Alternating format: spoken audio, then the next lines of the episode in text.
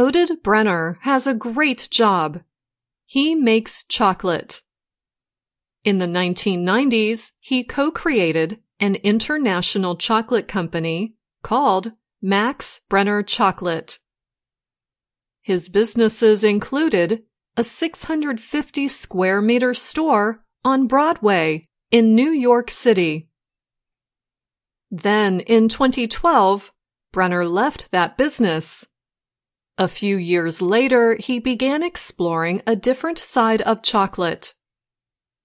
In 2015, during a trip to Jamaica, he developed a love and excitement for the fruit that produces chocolate cacao. The Jamaican people taught him a lot about cacao.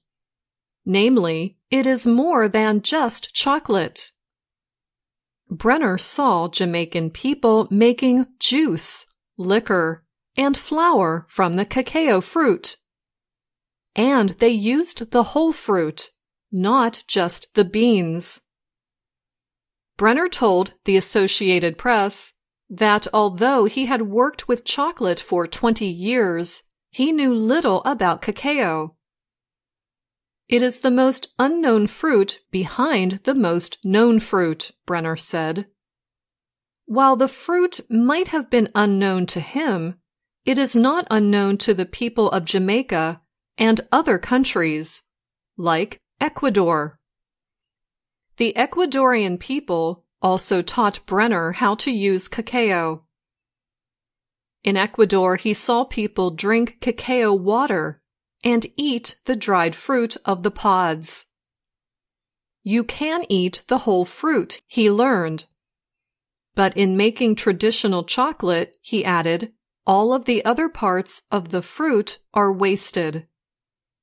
The fruit is a little sweet and a little sour. The cacao water is described as refreshing. The seed inside is the cacao bean. This is the part that is processed to make chocolate. With his new business and his new knowledge, Brenner said he wants to tell both sides of the chocolate story. So he has created new products that celebrate the traditional side of chocolate making and the natural taste of the cacao fruit. Health experts have long noted the possible good effects that chocolate can have on health. The T.H. Chan Harvard School of Public Health says on its website that the dark chocolate produced from cacao has many necessary nutrients.